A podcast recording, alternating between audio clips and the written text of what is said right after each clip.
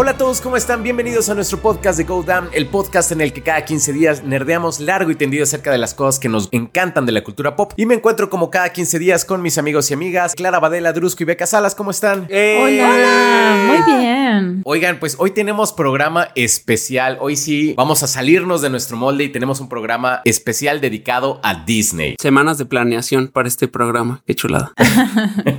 bueno, es que con la cantidad de noticias y todo su evento y la fiesta que está armando, creo que se lo merece. Pero es que justo para quienes no sepan, el fin de semana del 9 y del 11 de septiembre se llevó a cabo la D23, que es la expo sobre las producciones más importantes de Marvel, Star Wars, Pixar, Disney y 20th Century Studios. Y fue una gran, gran fiesta. Nada más que nosotros vamos a cubrir ahorita todo lo que anunciaron nada más de Disney, Disney Animation y Pixar, porque son un montón de cosas. Y nos dimos cuenta que también está a punto de cumplir 100 años de Walt Disney Company. Entonces, creo que es importante que hablemos de cuál es el futuro animado de la compañía, porque finalmente empezó como una compañía animada. Entonces, ojalá les guste este programa especial. Pero vamos a empezar con los anuncios de este evento que tiene Disney. De hecho, ahorita mientras estamos grabando, se está llevando a cabo el evento, va a haber algunos paneles. Entonces, ya tenemos algunas noticias de lo que se dijo ayer. Nosotros estamos grabando el programa el día sábado 10 de septiembre, un día antes del cumpleaños de Beca. Uh. Si no la felicitaron para cuando salió el podcast, háganlo ahora. Pero ya tenemos las noticias del día de ayer, o sea, del día del 9 de septiembre. Y si se nos atraviesa ahorita alguna otra noticia, vamos a hacer algo como muy, muy, muy loco y vamos a improvisar, como ven. Oh. Oh, no, sí. Siempre estamos improvisando en realidad. Lo único que quiero decir es que el evento se llama la D23 Expo, que es uno de los más grandes eventos que puede crear Disney y que es absolutamente patrocinado por la compañía. Ahorita es sumamente importante porque aparte de todos los anuncios, están celebrando sus primeros planes para celebrar el 100 aniversario que va a empezar en la 2023. Entonces va a estar muy intensa. Wow. Por eso es tan grande este evento y por eso todo el mundo está esperando que ya por fin haya más detalles de Marvel, haya más detalles de la fase 5, de la fase 6. Es la primera vez también que van a anunciar como las películas o estrategias que tienen para 20th Century Studios después de que compró Fox. Oh. O sea, están pasando muchas, muchas cosas muy emocionantes. Eso está fuerte. Así es. Sí, sí, sí. Pero eso justo está pasando en estos momentos mientras estamos grabando este podcast, entonces ya por eso tenemos que improvisar. Pero mientras, el día anterior tuvimos los anuncios de Pixar y Disney y todas sus estrategias animadas. ¿A ustedes qué les pareció? ¿Qué fue lo que más les emocionó? ¿No les encantó ver a Amy Adams y Patrick Dempsey de nuevo en Disenchanted? Sí.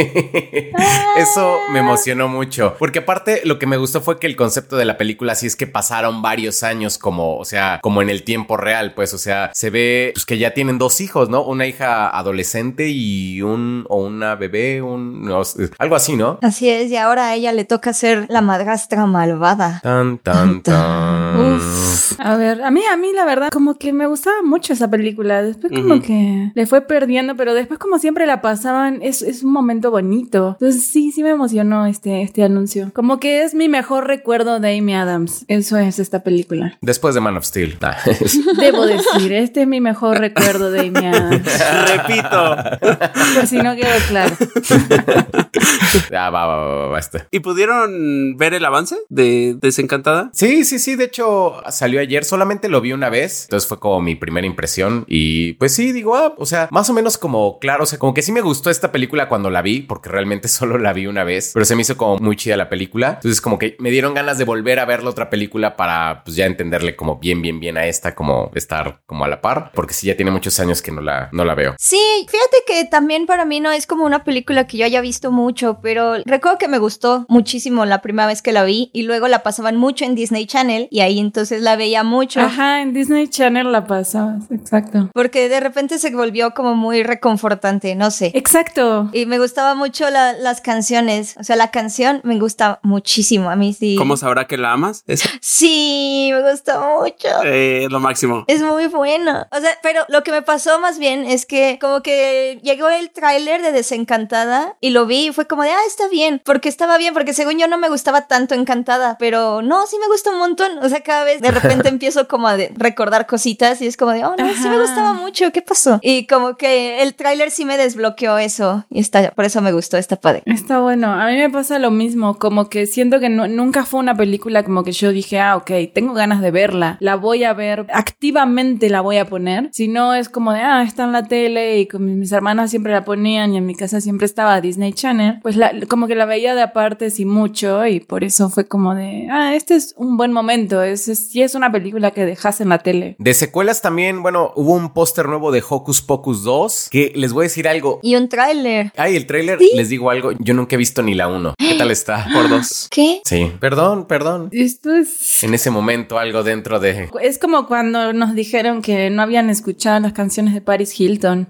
Ay, ¿qué? Algo así siento Es- en este momento. No, eso se me había olvidado. ¿Qué dijeron eso? ¿Cuándo dije? No, eso lo olvidé. Como esto que también pretendo olvidar. Porque Hocus Pocus es una gran, gran película. A mí me encanta también, la verdad. Es muy ¿Sí? graciosa, es muy divertida. Es divertida, es muy divertida. Es que, ¿sabes qué? Siento que sí puedes ver cómo es el inicio de todo un estilo visual que siguió repitiendo Disney en los 2000 Ajá. y que sí tomó como de repente como cositas, cosas como escalofríos, siento. O sea, como que crearon Ah, como todo este estilo visual de una ambientación creepy de Halloween centrada en adolescentes o niños, Sí. preteens. Y está bien chido ver eso. Y está bien divertida, la verdad. Y está muy, muy divertida. Sí, Tiene un gato, tiene de todo. exacto, como el inicio como de ver la festividad y el terror como algo divertido y disfrutable. Es como decir, ok, a mí me encanta Halloween, entonces ese es ese estilo, esa vibrada. Ok. Y aparte son brujas que sí se quieren comer a los niños. o sea, sí está como toda esta parte de la mitología de las brujas que tuvimos como esta de Hocus Pocus y la de las brujas con... Ay, se me olvidó el nombre de la actriz que también hace de Morticia Adams y que... Ah, Ah, Angélica Houston. Angelica Houston, justo. Y, o sea, solo tuvimos como esas partes de la mitología de las brujas y luego como en los 90, 2000 igual, y luego como que el mundo olvidó que existían estos personajes y ya no quisieron hacer nada con ellos. Entonces recuperarlos también está muy, muy chido. Bueno, también hubo como una etapa como de brujas adolescentes, ¿no? O sea, sí me acuerdo que hubo como Ajá. eh, una etapa fuerte, pero es algo como En los 90. diferente, ¿no? Sí, con Charm. O sea, es que sí hubo toda una tendencia y luego se murió. Porque estuvo Sabrina, Sí. estuvo Charm, estuvo la de Nicole Kidman, ¿cómo se llama? La de los lazos, la de las hermanas. Eh, Sí, este... No me acuerdo. Ay, Estuvo la de ah. jóvenes brujas también. Jóvenes brujas. Jóvenes, bro. Ah, esa qué buena era. Hasta en Scooby-Doo. ¿Se acuerdan que hay una película de Scooby-Doo donde hay unas cómo- ¿Sí es el término correcto? ¿Algo así? Sí,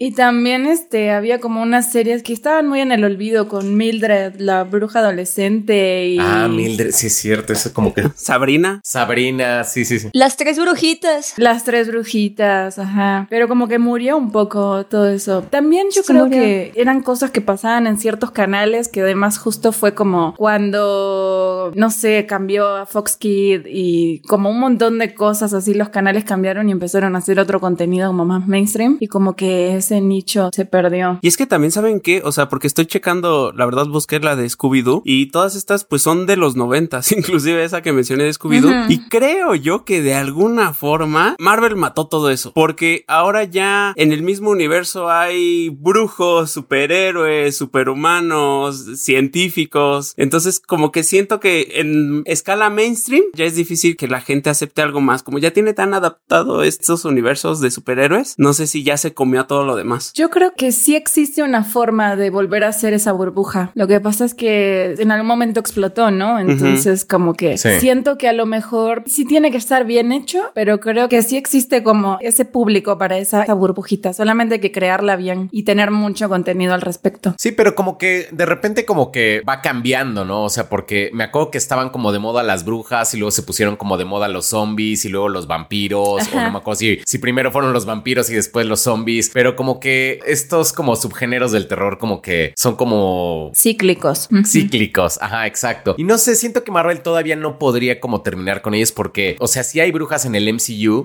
pero todavía como que no se les da como bien como el spotlight, así como, o sea, como con Wanda, pues, pero todavía no hay como, vaya, o sea, como que no siento que es como un antes y un después. Igual hay vampiros en el MCU, o bueno, ya, ya como que los van a, a introducir, pero todavía no es como, ah, esos son como los vampiros. Entonces, como que siento que todavía hay espacio para este otro tipo de producciones que no tienen nada que ver como con Marvel, ¿no? Sí, tienes razón, tienes razón. Y particularmente creo yo que quizá en las series, ¿no? Son las que consigan no solamente que lleguen, Ajá. sino que tengan un Ajá. impacto en la cultura popular, como Stranger Things, por ejemplo. Ándale. Sí, bueno, también que siento que, por ejemplo, Marvel no había, tenía como toda su propia como mitología, ¿no? Un poco en el sentido como de que todo viene de los cómics y pues si los cómics agarraron, no sé, la mitología nórdica, pues ya la usan. Pero ahora, por ejemplo, con el tema de Agatha y, y todas estas cosas, ya están empezando a agarrar cosas de otros lados, ¿no? Entonces a lo mejor con esas series sí veamos cosas más de brujas, ¿no? Como de, de historia, pues, brujas en el siglo XV Ujú. pero era algo como que siento que Marvel no se había metido, ¿no? Ellos tienen como su propio mundo y eso era como lo que los diferenciaba. Y creo que ahora apenas pueden como, eh, o están empezando a agarrar cosas así como de, ah, ok, a la gente le gusta la magia, el terror, las brujas, vamos a agarrar como todo de otra parte. Sí. Y a ver cómo les va, ¿no? A ver cómo lo manejan. Oigan, y aquí siguiendo, también anunciaron varios live action. Duda, ¿Peter Pan y Wendy es como precisamente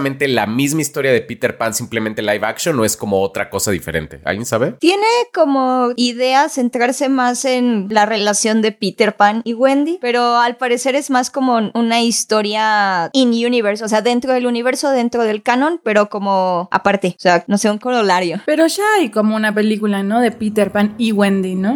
Sí, pero esa pues fue una adaptación que no fue de Disney y creo que tuvo como detalles muchísimo más adultos. Mm, O sea, no creo que veamos otra vez cómo se conocen Peter y Wendy, o sea, ¿no va a contar esa historia otra vez o...? No, según yo no. Ok, bueno, eso es interesante, o sea, porque justamente me gustaría eso, que no fuera otra vez como Peter conoce a Wendy por primera vez y se los lleva a Neverland y, o sea, esto sería como, me gustaría no ver eso otra vez, me gustaría ver como mencionó Beca hace ratito, como una historia dentro de ese universo que tiene que ver con Peter Pan, con Wendy, pero que fuera otra historia. como a lo mejor una aventura, ¿no? Sí, alguna aventura que tuvieron por ahí. Fíjense que justo estoy viendo que lo que les acabo de decir son rumores y Ah, bueno, son especulaciones porque no ha habido ningún tipo de información oficial sobre la trama. Nada más han dicho como Peter Pan and Wendy. Ok. Y ya. Esperemos que sí. Bueno, yo sí espero que sea así. La verdad sí estaría padre porque yo sí recuerdo que me gustaba mucho Peter Pan de niña. No sé, me gustaba la figura de Peter Pan, me parecía muy divertida. Entonces, pues no sé, sí me gustaba mucho, pero por eso me, soy muy fan de la película de Robbie Williams, de Peter Pan. ah, la de Hook. Ajá. Ah, esa me encantaba. ¿Cómo, cómo, cómo amaba esa película de niño? Sí. Cómo me gusta. O sea, me parece súper divertida. Es buena, es buena. Y es que puede pirarse súper raro Peter Pan y tener aventuras súper locas en el mar con el Capitán Garfio, con el cocodrilo. Me gusta mucho, pero me gustaría que fuera así de rara, una aventura rara. Justo, justo, ese cocodrilo me perturbaba de niño. ¿En serio? Sobre todo con lo que pasa al final, no sé, me incomodaba mucho. Con el reloj. Ajá, sí. El reloj.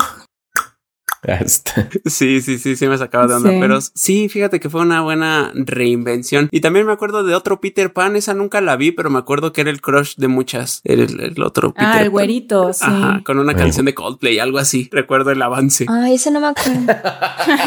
Sí, de verdad, y me acuerdo que muchas. eso están dos miles. Sí. Yo de eso no me acuerdo, pero eh, la pasaban mucho también en la tele, esa película, que es la del beso, ¿no? La de la niña que siempre está, eh, la Wendy que siempre, que es la, la abuela es Wendy y él regresa, algo así, ¿no? Sí, sí, sí, sí, esa es la... Espera. No, esa es la de Hook. Esa es la de Hook, ajá. porque la abuela es Wendy y la nieta no me acuerdo cómo se llamaba. Moira. Wendy Moira, Angela Darling. Ah, me acuerdo Ah, ya sé, ya sé, ya sé. No, sí, es que las confundo, pero la, Sí. la que dice Drusco también la pasaban mucho en la tele. Sí, de hecho ya lo fui Sí, a sí. confirmar y encontré en YouTube eh, un montaje de escenas de esa película con clocks de Coldplay.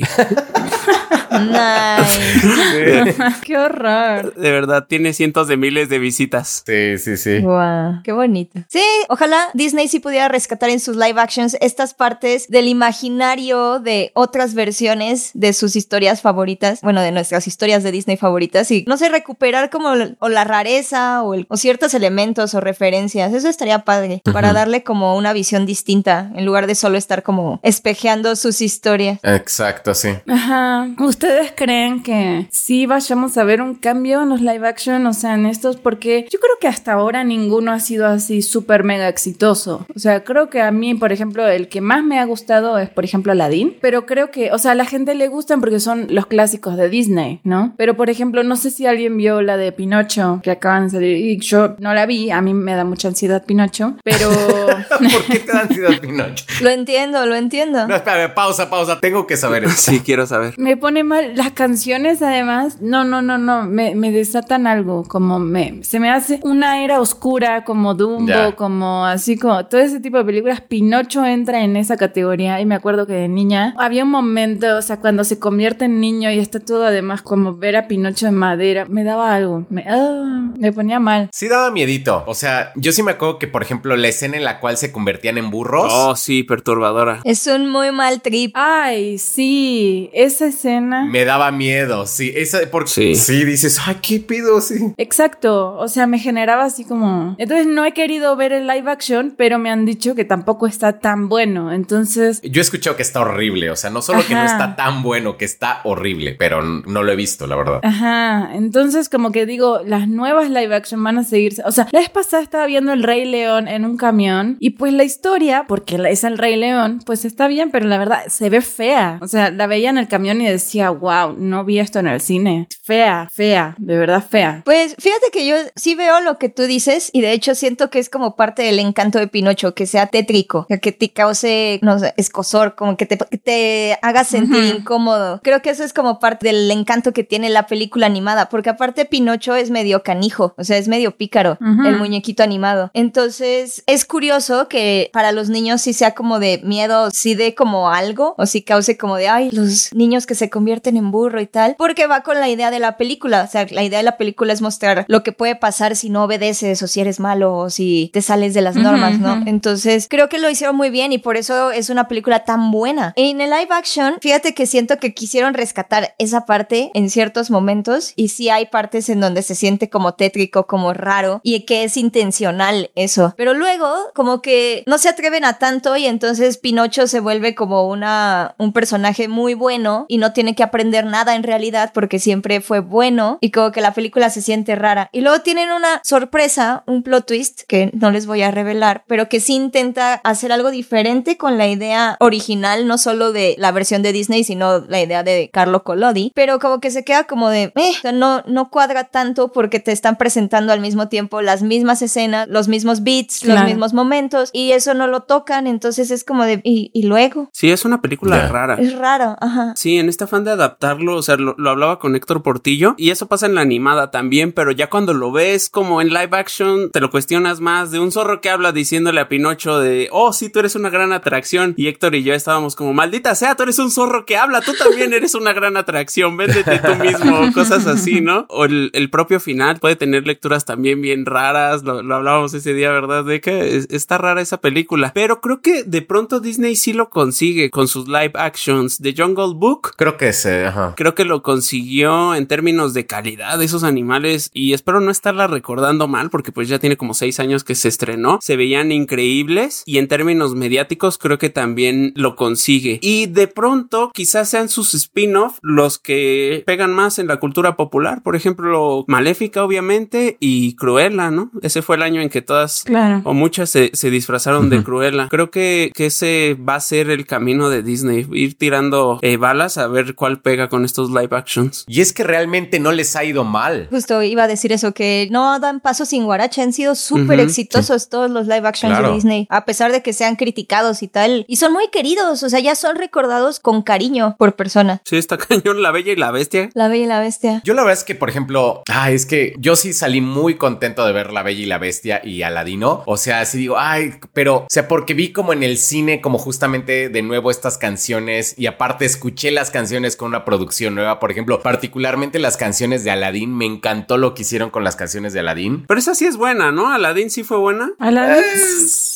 Pues eh, A mí también me gustó mucho. A mí sí me parece buena. a mí me gustó mucho. Ajá, o sea, no sé si diría que es como una buena película. Está entretenida. Sí, yo salí muy contento de verlo. Pero bueno, pero siento que de todas es como la mejorcita. Sí. Las adiciones musicales son muy buenas. Bueno, a mí sí me gustaron las canciones. A mí también. Igual Forevermore, la que canta Dan Stevens en La Bella y la Bestia, como me gusta. Ay, es- Qué buena canción. Eso está, está hermosa esa de Forevermore. Days in the Sun también. Como qué hermosas canciones. Aparte, justamente justamente está como bien raro porque la bestia no tenía una canción en la película original y esta canción que compone, ah, ¿cómo se llama? Alan Menken, está hermosa, así realmente, sí, Evermore es una chulada. Entonces, es así. Lo voy a intentar otra vez. Es que a mí me sacó mucho de esa película la actuación de Emma Watson. La amo, la adoro, es una gran mujer, pero no le veía su cara de que se estuviera creyendo que veía personajes inanimados o que no ¿Sí? deberían de tener vida con vida. Como que nunca se lo creí y me sacó mucho eso de, de la experiencia. Pero lo voy a ver otra vez. A mí lo que me sacaba con ella un poquito y con Will Smith era el autotune, porque sí, Ah, sí, por ejemplo, Ah, con ellos dos particularmente. Se sentía fuerte. Sí, se sentía fuertecito el autotune con ellos dos. Pero bueno, o sea, ayer dijeron algo de Snow White, ¿no? Que es esta película en la cual va a salir Gal Gadot y ¿cómo se llama Ah, la otra actriz? Se me fue Rachel Ziegler. Confirmaron el logo de Snow White y bueno, ahí estuvieron Gal Gadot y Rachel Ziegler hablando de Blancanieves. Oigan, y aparte, no, rápido, antes de que, de que comentes eso, ¿no, ¿no vieron el video de la alfombra roja? Con Gal Gadot ya sabiéndosela todas, pum, pum, pum, tres poses y las fotos. Y esta chica que no recuerdo el nombre, que va a ser Blancanieves, toda impresionada por la habilidad de Gal Gadot en la alfombra roja. Me dio mucha ternura.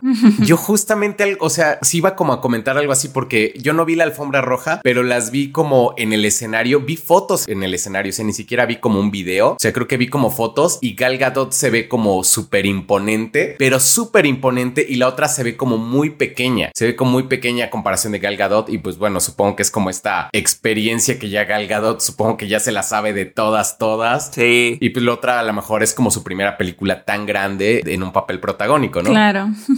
No, Rachel Ziegler es una de las artistas que más se ha catapultado en los últimos años. O sea, acaba de protagonizar West Side Story. Es el único trabajo que tiene ella acreditada, pero ya aparte de Snow White, va también a protagonizar la precuela de The Hunger Games y la secuela de Shazam. O sea, es uno de los grandes talentos más... Sí, pero... Pero ese es a futuro. Sí, ajá. Pero está en el ojo del huracán desde hace años. Ese es como mi punto. O sea, Eh, Eh, pues no se vio, ¿eh? O sea, punto que o sí, sea, está pero... muy cañón. Es que está muy cañón. Sí te creo. o sea, sí, sí entiendo lo que dices, pero en términos mediáticos sí se le ve la inexperiencia. Como que ella no se la cree. Ajá, sí, o sea, y, y West Side Story no creo que haya sido tan mediática. De hecho, me parece que ni siquiera fue tan redituable. Y sí se le ve, o sea, les acabo de hecho mandar ahí en el chat un videito donde ella se ve, ¿no? Su inseguridad, sobre todo al notar a Gal Gadot, que pues ya tiene muchos años. En términos mediáticos, de trabajo no dudo de ella, pero en términos mediáticos sí se ve que está descubriendo este mundo. Bueno, es que también párate al lado de Gal Gadot, ¿no? Sí, está cañón. Puede ser eso, ¿no? También sí es como... Sí,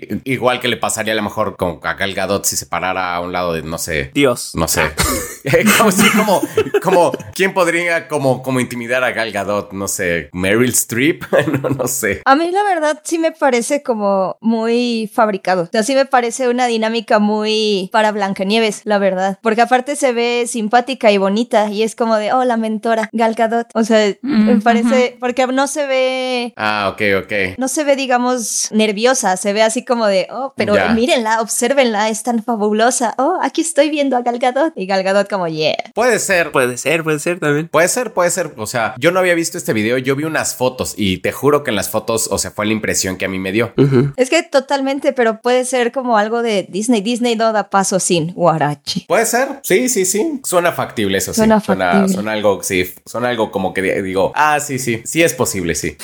¿Qué más anunciaron? Inside Out 2. No, pero antes, antes de irnos a estas, para seguir como con esto, lo de Mufasa. Ah, sí, Mufasa, es cierto. Ufazo. Eso no lo vi porque justo estaba transmitiendo y alguien me dijo, anunciaron una película de Mufasa. ¿Qué es? O sea, No, no anunciaron la película de Mufasa, anunciaron el título oficial que va a ser Mufasa de Lion King. ah, ok.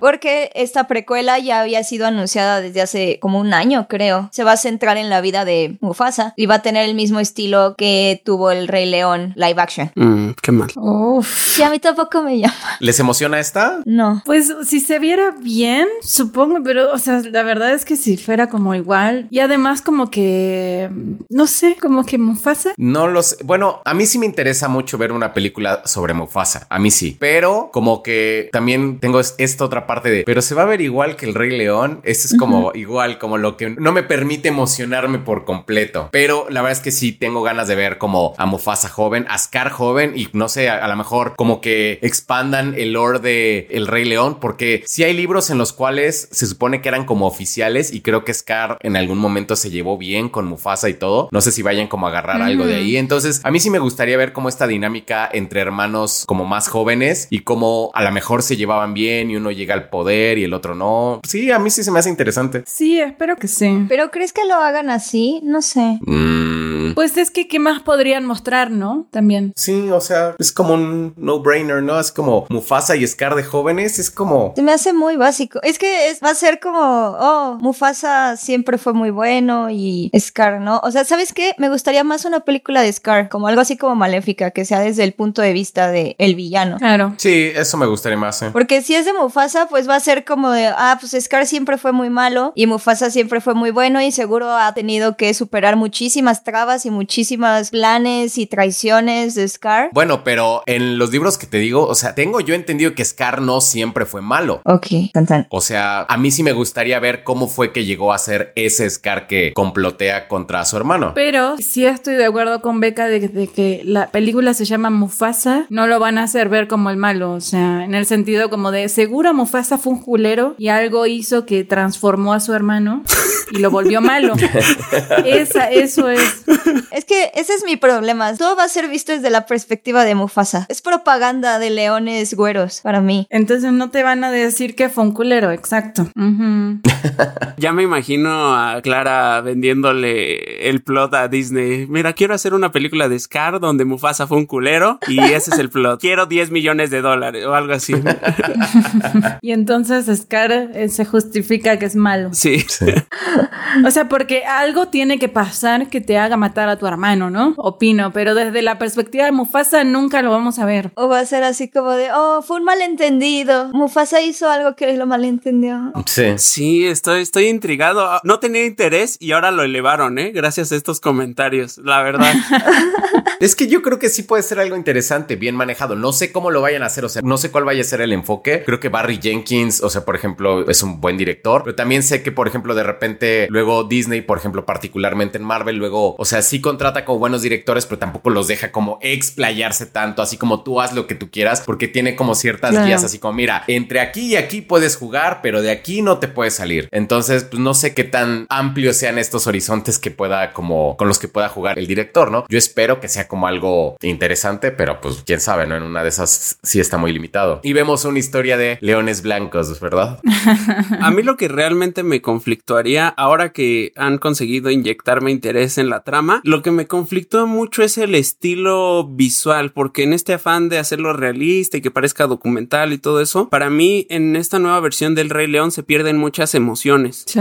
que yo percibía en la versión animada, los rostros, la tristeza, la felicidad. También en ese afán de hacerlo realista hay traducciones que siento que se pierde la emoción de la escena. Por ejemplo, cuando Simba ve a su papá en el cielo, ahí no, no me gustó para nada cómo lo hacen en la nueva. Y eso es lo único que, que me conflictuaría. Pero de la historia creo que sí, ya estoy intrigado. Ah, ¿verdad? Sí.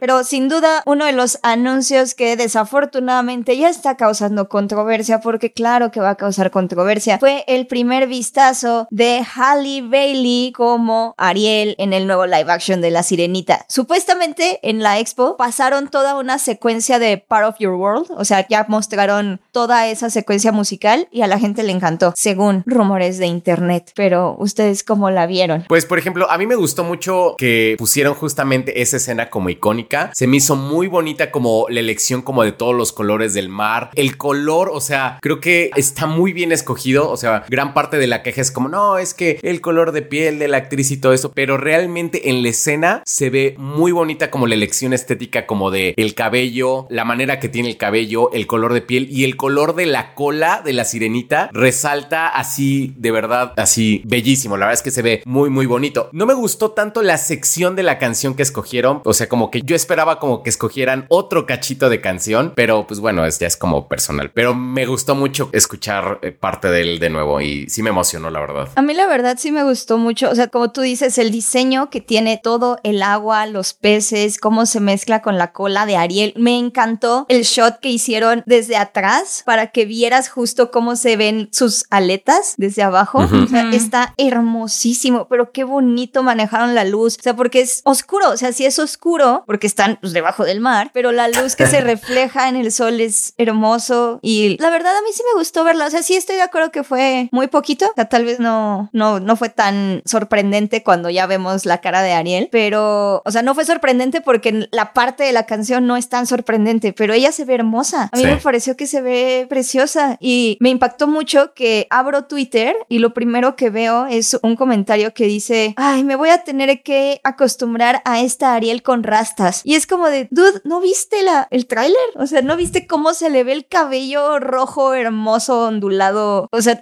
¿qué, qué? No sé, me, me dejó como muy mal ese comentario. Sí tiene rastas, ¿no? O sea, sí, sí, tiene eso. como, sí, según yo, sí tiene su- sus dreads, pero a mí me gustó cómo se veía. O sea, no sé si, si es todo el cabello Sí, o solamente algunos, algunos como mechones, pero se veía muy, muy bien. Realmente me encantó la elección estética, sí. Sí se le ven mechones de rastas, pero son como muy finos, pues. O sea, se ve una caballera muy abundante. Yo no los noté hasta ahorita. Sí, sí, sí. Hasta ahorita que me dicen. O sea, por eso fue como que el comentario de que se me hizo tan fuera de lugar. Ah.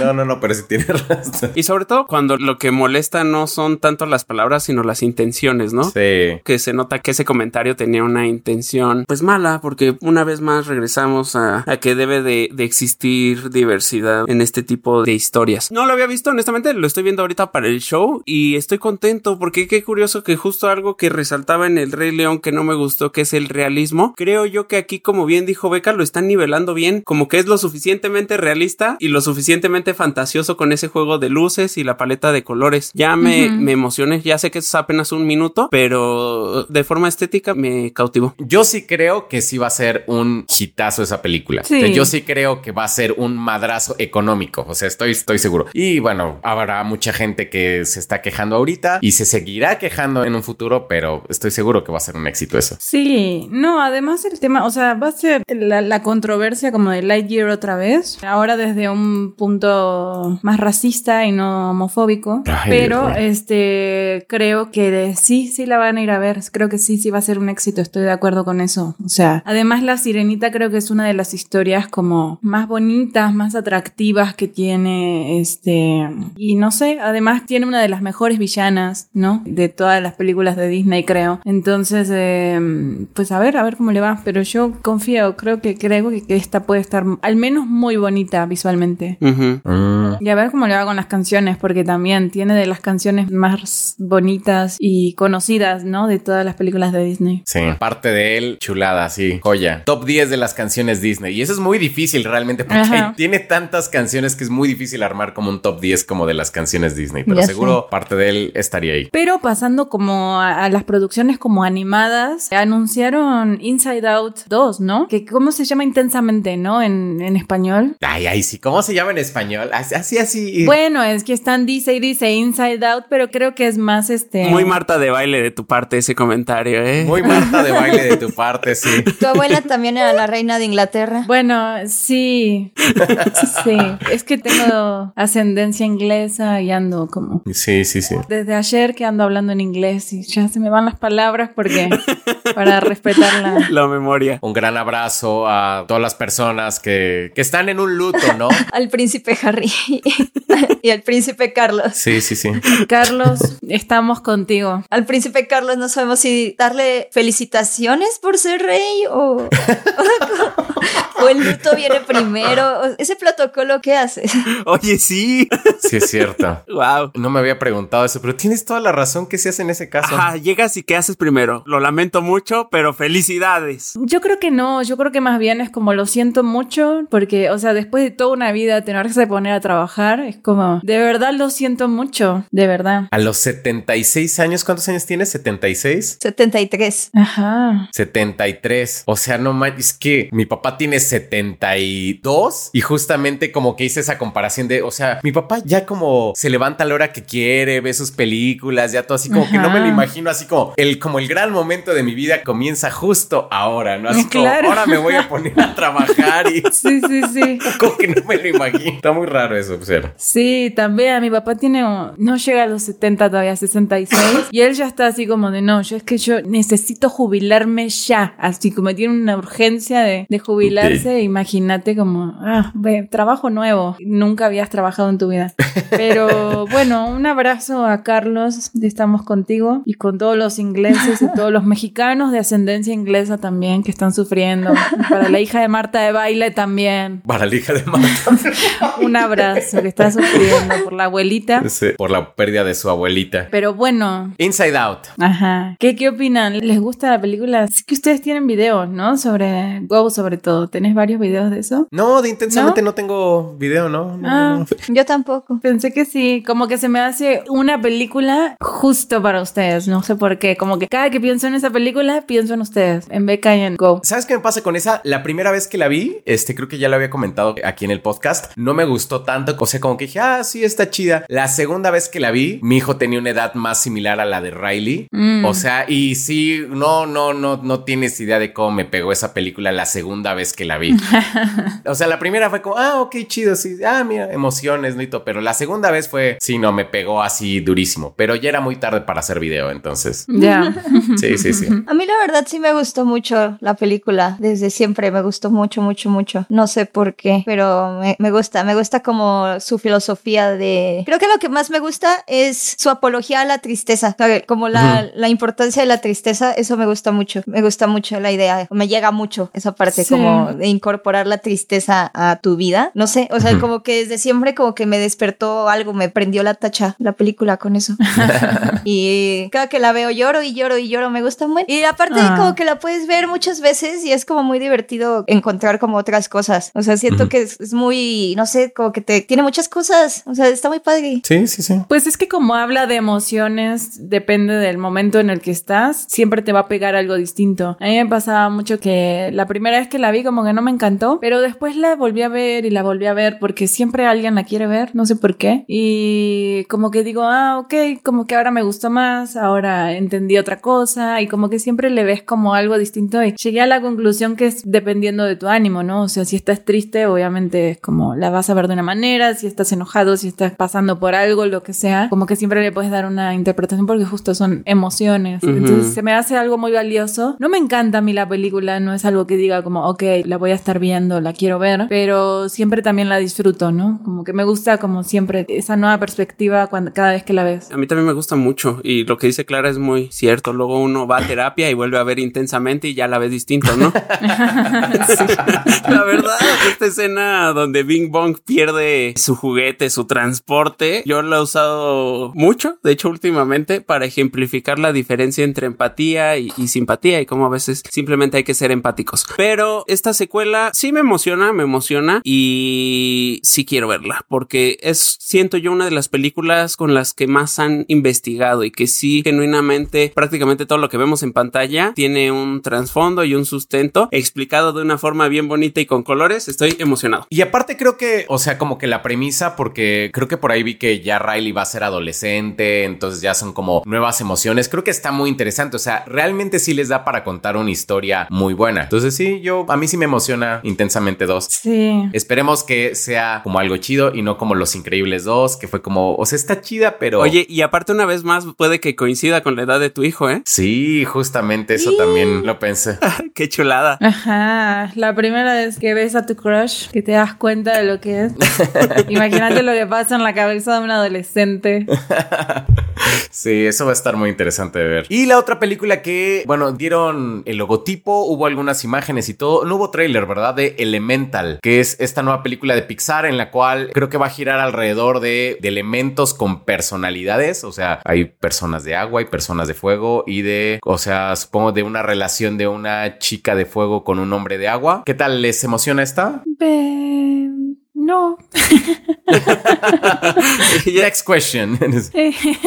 Eh, no, o sea, la verdad sí, sí confío plenamente en este tipo de películas, entonces estoy segura de que va a ser una película muy bonita y la voy a disfrutar porque a mí me gustan mucho las películas de Pixar, pero así que digas, wow, esto de verdad lo quiero ver, qué increíble, o sea, qué bueno, qué bueno que sigan haciendo cosas, ahí voy a estar apoyando para que lo sigan haciendo, pero así como que digas, wow. Me emociona mucho, si no. Un romance y los elementos, o sea, también el tema de los elementos es algo que ya hemos visto, ¿no? Pero bueno, a ver cómo lo maneja Pixar. Como bien dice Clara, Disney Pixar ya se ganó de alguna forma nuestra fe en ver las películas. Ya de ahí que nos gusten más o menos, pues ya dependerá de cada quien, pero al menos ya que vayamos y veamos las películas. Pero en esta no creo tener elementos suficientes como para decir que estoy interesado. Quizá después me sorprenda, quizá después salga un avance completo y ya diga, ah, ok. De momento lo siento un poquito como el meme de Disney Pixar de que, ah, los juguetes tienen emociones. ¿Qué pasaría si los juguetes tienen emociones? ¿Qué pasaría si las emociones tienen emociones? ¿Qué pasaría si los elementos tienen emociones? Me acordé un poquito de eso. Claro.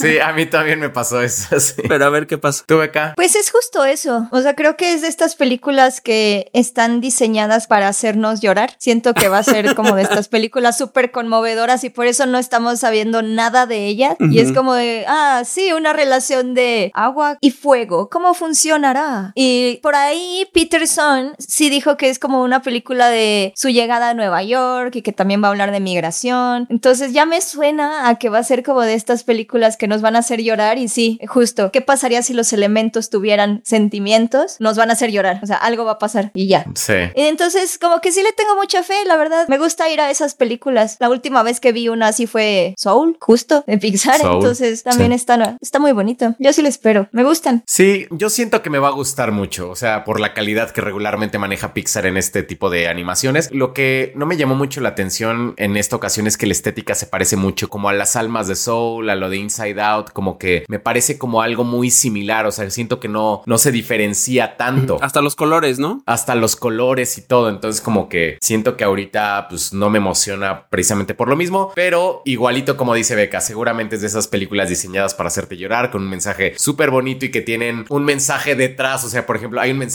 como para los niños, así como directo, y seguramente hay un mensaje para los adultos. Y, ajá, y la filosofía detrás. Sí, Sí. entonces me huele a que va a haber video de eso. Familia, hoy, hoy se come. Ah, qué chulada.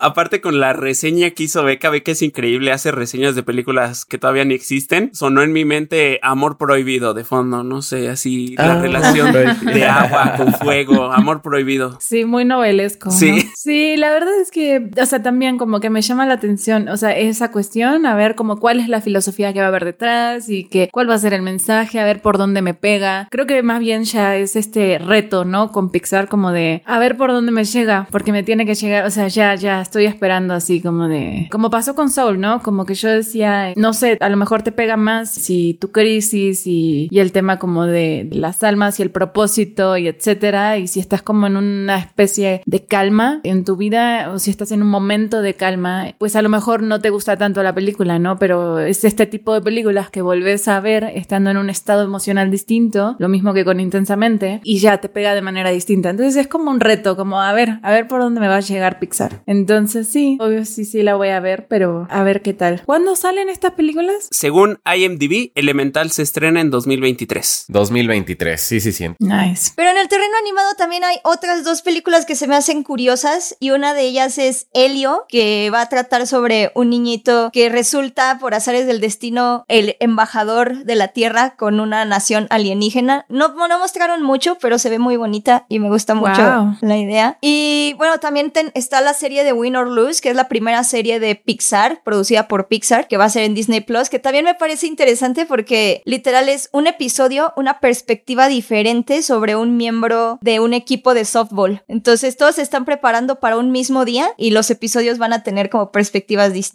Esos, no sé, también me emocionan. Mm, ese- se me hace algo muy creativo que creo que puede mostrar cosas padres. Eso suena muy bien. La primera película, ¿cómo se llama? ¿Dices? La que menciona Helium. Helio. Helio. Ah, ya, ya, ya. Digo, cuando vi la sinopsis que dieron como de lo de Helio, de que él, creo que él va a tener que evitar que los alienígenas nos invadan, ¿no? Como que él tiene como que abogar como por la raza humana. Me gustó mucho como la premisa. Se me hizo más como de este otro tipo de películas, como más como Red, que tienen como una premisa como, pues más como poco usual, pero Claro.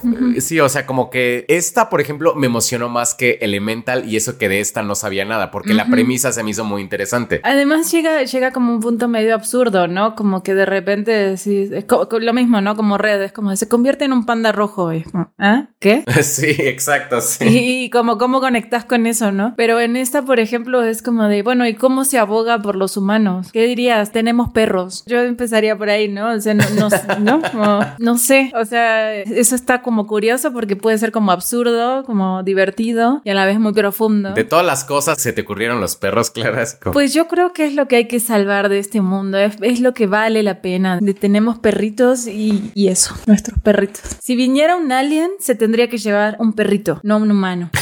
sí, esta tiene un plot muy interesante. O sea, a diferencia de las otras que espero que nos equivoquemos, donde si los elementos tuvieran emociones, esta sí tiene un plot bien interesante y ya la quiero ver. Que seguramente la otra también va a estar súper padre. O sea, digo, si es como poco reduccionista eso de como de si las emociones tuvieran emociones, si los juguetes tuvieran emociones, porque resultaron ser, o sea, Toy Story, ¿no? E intensamente, ¿no? Pero aún así sí es como que vemos una tendencia como que hace que en este momento no nos emocione tanto lo de Elemental. Coco, si los mexicanos tuvieran emociones, también ahí estaba el meme. Sí, también de Soul había un meme muy racista de eso. Ok, ese no lo vi. Sí, sí. Ya te lo imaginas como por dónde. Y ya como último de todas las cosas que trae Disney Pixar, creo que el anuncio que dio Ariana DeVos en la D23 para anunciar Wish, un proyecto que aparentemente es parte de las celebraciones del 100 aniversario de Disney y se trata justamente de la estrella de los deseos a la que todos los personajes de Disney le han pedido un deseo y ahora oh, oh. así es, ahora ella va a ser equipo con una princesa, bueno, creo que no es princesa, pero es como con una heredera de una tribu que necesita ayuda y al parecer eh, la estrella va a salir como personaje. Mm.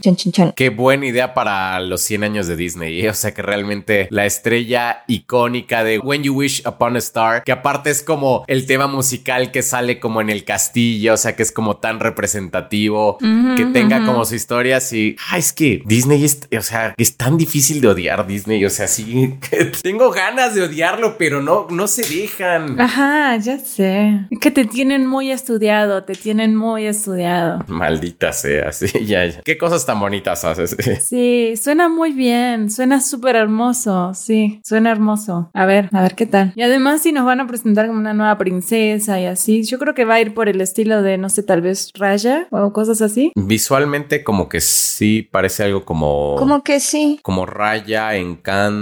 Yo la verdad no pensé mucho en Encanto, pensé mucho en Isabel, Encanto.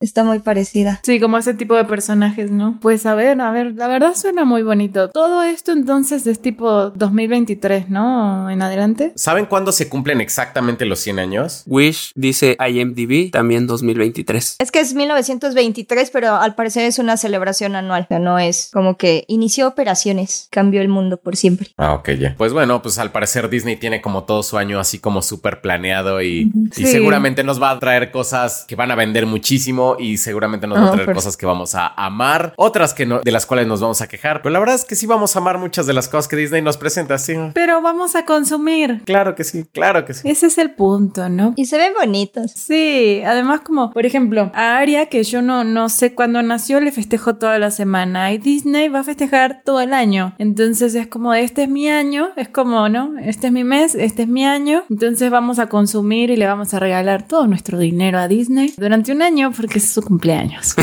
Entonces, está bien. Bajo esa premisa lo acepto. Yo la verdad estoy de acuerdo. Es tu mes de cumpleaños, por supuesto. Yo sí estoy de acuerdo con esa filosofía. Es tu mes de cumpleaños y te celebras las veces que quieras. Ajá, como que no puedo contra eso, exactamente. No se puede. Sí. Ajá. Entonces es Disney, que es como, pues es mi año de cumpleaños. Y aparte 100 aniversario, qué emoción. A mí sí me da mucha emoción. Ahí es cuando me doy cuenta que también me gusta mucho Disney, que siempre lo critico y estoy como de, ah, maldito monopolio. Pero por favor, nunca te acabes. es, muy raro. como la Coca-Cola, ¿no? Ajá. como la Coca-Cola. Es lo que te digo, es muy difícil de odiar. No les llegan muchos mensajes de sí, de seguro Disney te paga. ¿Cuánto te paga Disney por defender estas cosas? y pues no, o sea, no nos paga nada realmente, ¿no?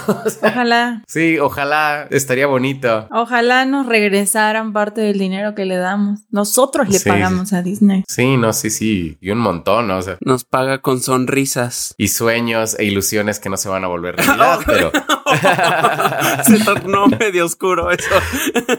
pero bueno, este fue nuestro programa especial de Disney. Cerramos con esa bonita reflexión. Hermoso mensaje. No hay futuro. no, pero la verdad es que por alguna razón Disney ha pasado 100 años creando historias que no solo nos hacen consumir, que la verdad sí han definido identidades, inspiraciones y que le han dado apertura y le han dado oportunidad a un montón de artistas que sí han cambiado el mundo del cine y el mundo del entretenimiento y ciertamente por algo estamos tan emocionados, por algo estamos tan metidos en la D23 ahorita, por algo estamos tan, tan, tan felices de que haya tantas películas de Pixar y tantas películas animadas y estemos tan obsesionados con Marvel. Entonces, la verdad, yo sí estoy esperando que los 100 años sean un eventazo. tan solo ver un popurrí de canciones Disney en español me emociona. No puedo imaginar qué puede tener preparado Disney para su 100 aniversario. es el 100 aniversario. Cada cuánto algo cumple 100 años. Está muy cañón. Ajá, ya estamos vivos para vivirlo. Claro, y aparte son producciones que nos han conmovido durante años. O sea, creo que no, o sea, como encuentro muy difícil que no haya una persona que no se haya conmovido con una película de Disney, la que sea. ¿Cuántas veces hemos llorado todos con una película de Disney, ya sea de niños o de adultos, no? Con las canciones, tan solo en el evento de Pinocho, las canciones eran como de chills. Ay, no, ya pusieron Recuérdame. Ay, no. O sea, es muy cañón lo que genera Disney, siento. Está muy bonito. Sí, no, sí. La verdad es que sí. No sé por qué me imaginé ahorita a Warner como si fuera una persona y a Disney como si fuera una persona. Como que siento que Warner estaría viendo las historias así de, Disney, viendo que, que hacen su festejo de, 100 años y llorando tantito. Ay, no sé qué. Es el tóxico. sí, qué pensamiento tan sad, pero sí sería así, así como, ah, y la audiencia sería otra persona y Warner acá, duren, o poniendo comentarios. sería un buen sketch. Claro que sí. Idea para TikTok. Sí. Idea para TikTok.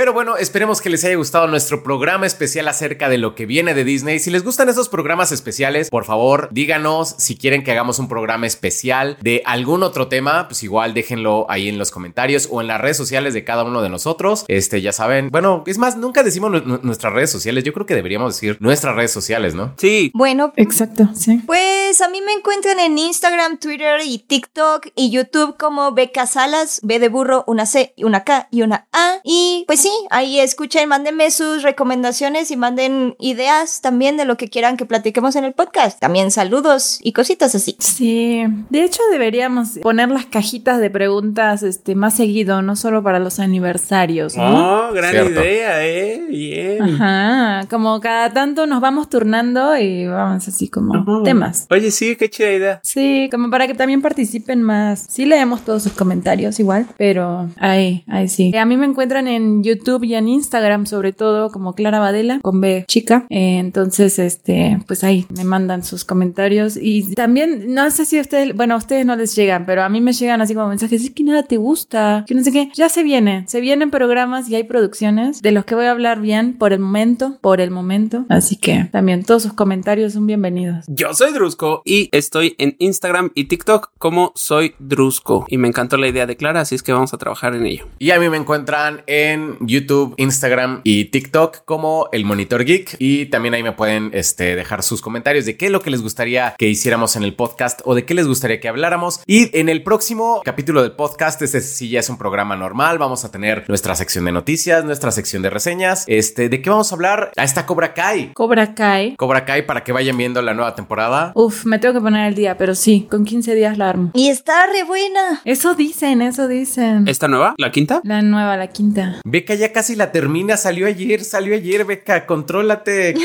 es que sí está muy bueno. Pero fíjense que si es así, es una de las series en las que yo nunca he tenido problemas de, a pesar de que son un montón de capítulos, de echármelos todos de corrido. Siento que está bien tranqui como para verlas. Se ve bien rápido. Sí. Sí. Pero bueno, Cobra Kai, la telenovela exactamente del podcast. La telenovela karateca favorita del podcast. La novela karateca. O sea, hay un niño en silla de ruedas, cae por las escaleras y ruedan, hay peleas y amores. Y lo rescata el poder del amor y del karate. O sea, es buenísimo. sí. Sí, bueno, Cobra Kai están los primeros episodios de Anillos del Poder, de La Casa del Dragón. Entonces, bueno, se me van poniendo al día. Sí, hay muchas, muchas, muchas cosas. Hay cosas, hay cosas. Exacto. Ah, bueno, y las nuevas noticias de Disney, Star Wars, Marvel, lo que vaya a salir hoy, eh, lo que nos vayamos a enterar este fin de semana, obviamente en la sección de noticias también la sumaremos. Entonces eso ha sido todo por hoy y nos vemos la próxima. Chao. Bye. Bye.